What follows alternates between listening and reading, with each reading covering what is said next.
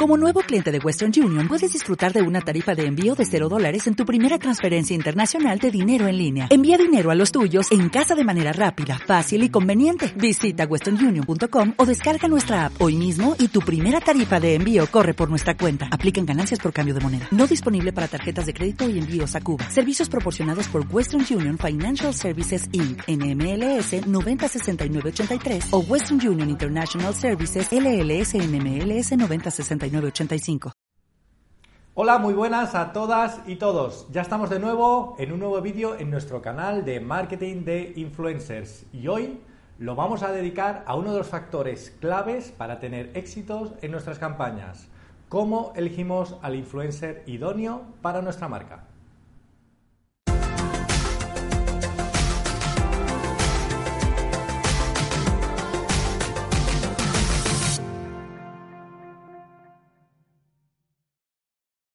Bien, pues hoy vamos a hablar de uno de los factores más críticos y de los que más preocupan cuando realizamos una campaña de influencers. ¿Cómo elegimos al influencer?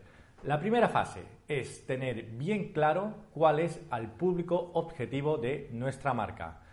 Mm, normalmente ya lo deberíamos tener claro independientemente de la campaña de influencers, pero toca reflexionar y profundizar en este aspecto. ¿Cómo lo hacemos? El público objetivo, por un lado, tenemos datos sociodemográficos, como son edad, sexo, población, todos estos datos que nos dan estos aspectos más conocidos o que tenemos que saber del, del público objetivo, pero por otro lado necesitamos datos más de insights, de intereses de este público objetivo.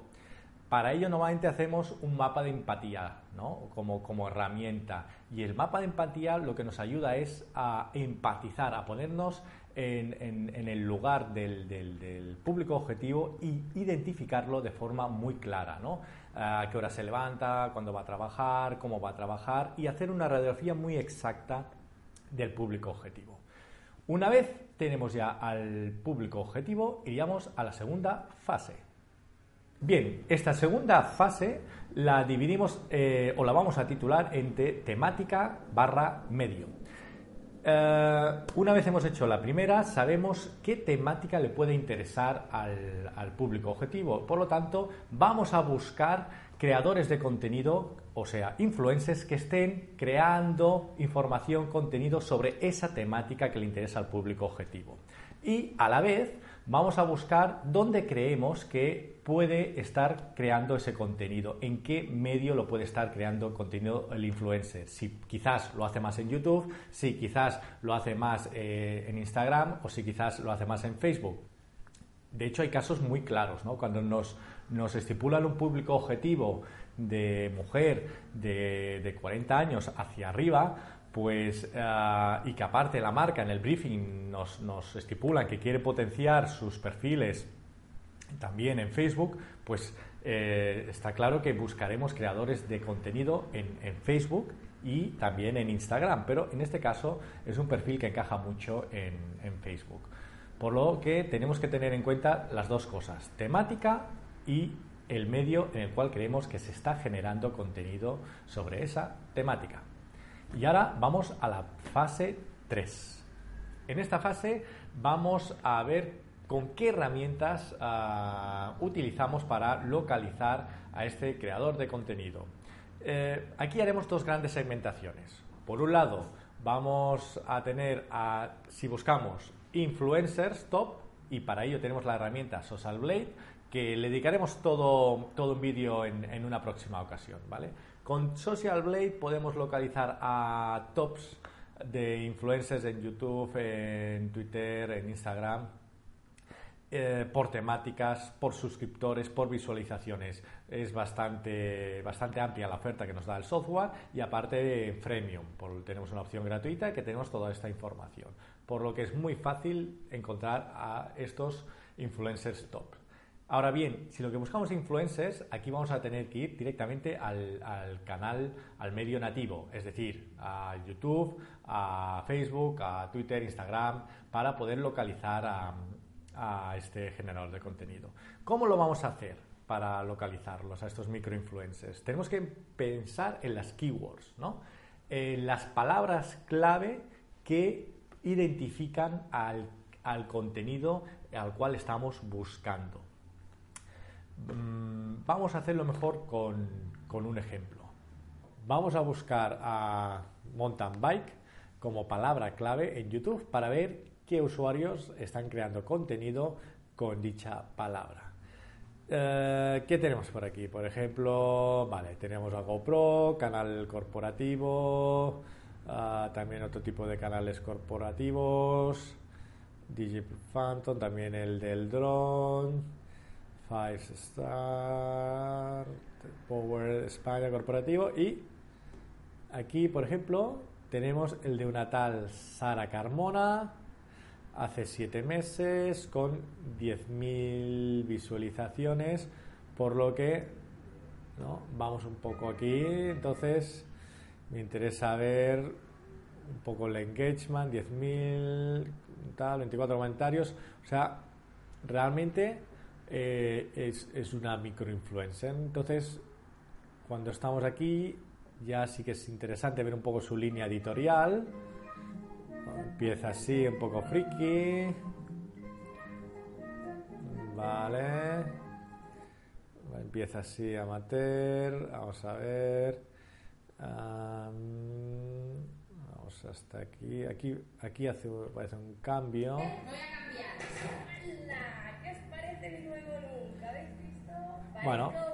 Ha cambiado el look, ha cambiado realmente la bici. Bueno, realmente es un microinfluencer que está que ha hecho algo de, edición, puede ser interesante, por lo tanto ya la tenemos localizada. Ya hemos visto que como a tener muy en cuenta las palabras clave que creemos que, que puedan identificar al contenido que estamos buscando y a partir de ahí podremos localizar a creadores de contenido, a influencers de contenido sobre esa temática. En la fase 4 la denominamos línea editorial, que es una de las fases que mm, nos olvidamos en muchas ocasiones.